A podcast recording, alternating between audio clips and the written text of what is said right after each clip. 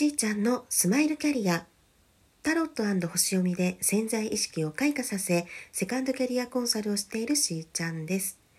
この番組では自分の才能や個性を生かし人生を楽しみながら社会のお役に立ちたいというミドル世代女子のセカンドキャリアを応援しています。え本日は10月29日土曜日ですね、えー、そうですね。もう10月も終わってしまいますね。っていうことで。まああの町の方はねかなりあのハロウィンのはいあの飾り付けとかも結構見ましたしねやっぱり今年はだいぶねあの緩和されているのかなんかこう行事があったりとかねそういうチラシもあのちょっと目にしたりっていうのはあるんですけれども、えー、そうですね10月23日から28日までの間というのは布花アート講師の林田明子さんにお越しいただいておりました。そうですねあのなんかね最初の頃はあんまりあのお話しするのがね得意ではないからなんていうこともねあのおっしゃってはいたんですけれどもあの全然本当そんなことはもうなくてですねあのしっかりもうご自身のあの意見とね伝えたいことっていうのがもうある方なので、うん、全然あの逆に素晴らしいなって思いましたしであの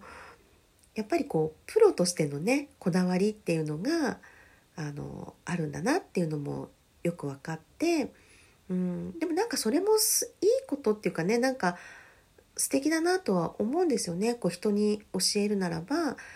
直接ね指導したいっていうね気持ちがあったっていうのはなんかそうですよねって、うん、なんか私も納得してしまう、うん、気持ちではあってでもやっぱりうんこういうふうにね状況が変わってきてそしてあのオンライン化をね望んでらっしゃるお客様もいてねやっぱりその柔軟に、うん、周りの、まあ、意見も取り入れながら自分がこうゴーサイン出せる自分が納得した上で、えー、お届けできるっていうところまでねそのクオリティを高めていく精神もう本当にすごいなと思ってもう尊敬しますよね。それもこれもあのやっぱりこう創作する方そのアーティストの方ってねすごくこう集中してこうのめり込んでいく力ってあると思うんですね。でそのエネルギーを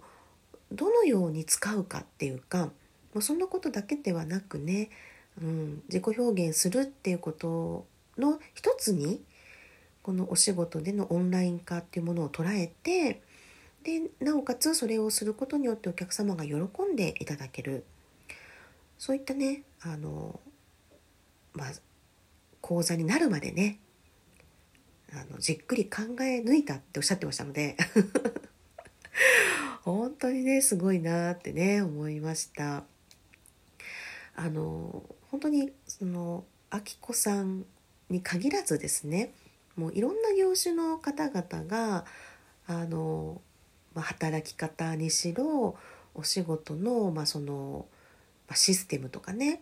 うん、そのものをこう見直すっていうような機会がもう多々あったと思うんですね。で本当私なんかがお話を聞いても、まあ、初めての聞くようなね業種だったりすると、うん、あの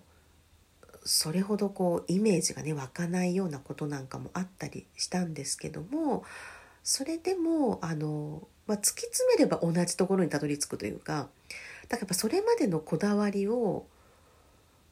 まあそうですね捨てるというかやっぱ柔らかくねこれからのことをどうしていくかって考える時というのはやっぱ一旦そこ柔らかく してであのこういう可能性もあるよねっていうことで、まあ、分析したり試してみたりね、うん、本当にそれがいいかどうかとかをチャレンジしてみてとかもしくはこのテストするとかね、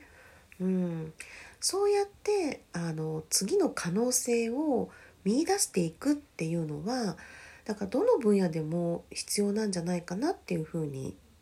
ね感じました。そうですね、えー、私の方は今週もまた 毎週本当にいろいろあるんですけれどもびっくりですね。今週は今週でですね。うんちょっとまあ親戚のねはい方で、えー、まあご不幸があったりですとかあのやっぱりこう考えさせられるなということがね、まあ、起きました。でうーん何て言うのかな。まあ私自身がちょうどそういうところを見直していた時というかそういうところってね どういうところってありますけどまああのそうだな。人ってねやっぱりまあ血のつながりだけじゃないとは思うんですよ。うん、そして年齢でもないしまあそうね。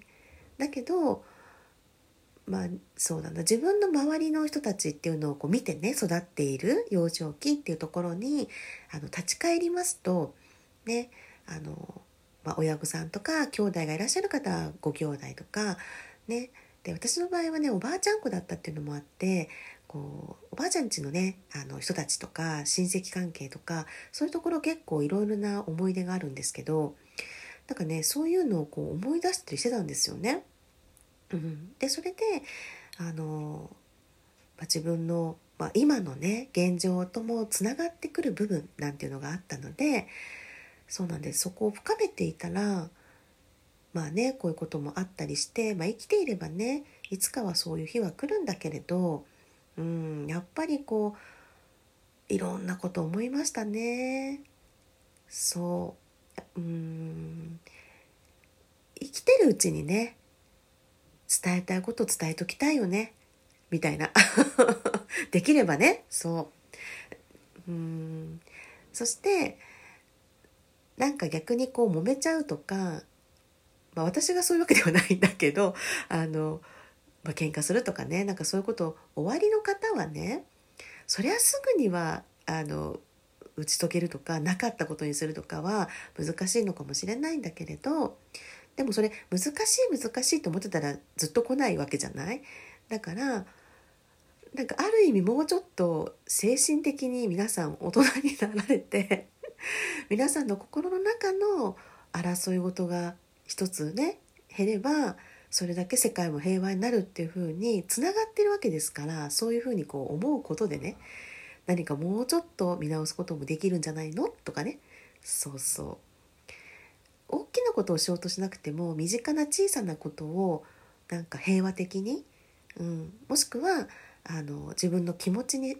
まあ、気づくってことね蓋をしちゃってるんだったらそれって全然逆に表面的な平和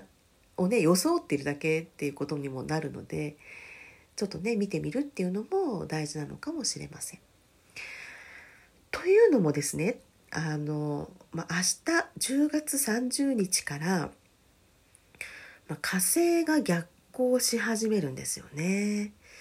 だいたい2ヶ月なんで来年の1月13日かな？うん双子座での、まあ、火星逆行になりますんで火星って、まあ、そもそもねこう自分自己表現する時に、まあ、応援してくれる天体なんですけどあのそうですねそれがまあ逆行するっていうことなので、うん、ちょっとね一時的にあのなんか今までこう順調に動いてらっしゃったような方はねなんか流れが停滞したように感じるかもしれませんし、うんまあ、何らかの形でこう、ね、影響を感じるかなとは思うんですね。でもなんかこれも本当に必要なことが起こっていると私は捉えているのであのそうですねこの時期にやっぱり、まあ、見直したりとかね振り返ってみるっていうことがこう結構大事なんだと思うんですね。それで順行に戻った時にはこう一気にしっかりとね自己表現がこうスッといくように、まあ、今のうちから準備をするっていうねだからそういう機会にしたらいいのかなっていうふうに思っています。特に双子座なのでやっぱりコミュニケーションとかね、まあ、情報収集とか好奇心とかねなんかそういうキーワードありますよね。やっぱりご自身の興味のあることが終わりでしたらばやっぱりそれをあのトライしてみてねもしくはあの目標があればそれに向けてしっかりとあの取り組んでいくっていうことででそのためにあの、まあ、何をどうしていったらいいのかっていうようなことをあの、まあ、見直しねしておくといいんじゃないかなって思うんですよね。でもそれ自体がね停滞するっていう可能性もありますんでもうそういう時は本当ねあの少しゆっくりねした方がいいんだなとか、まあ、穏やかにね進めていこうかなみたいな感じでこう何でもかんでもこう一気にねあの突っ走ればいいってわけではないですので、はいあのまあ、そういう時期なんだなっていうこともどこかにねそう片隅に置いとかれるといいのかなっていうふうに思っています。えー、そう明日からのねあの週はちょっとまた違った感じになると思いますので是非お楽しみにして聞いてください。それでは皆さんと楽しみながらステージアップしーちゃんのスマイルキャリア本日はここまでまた明日。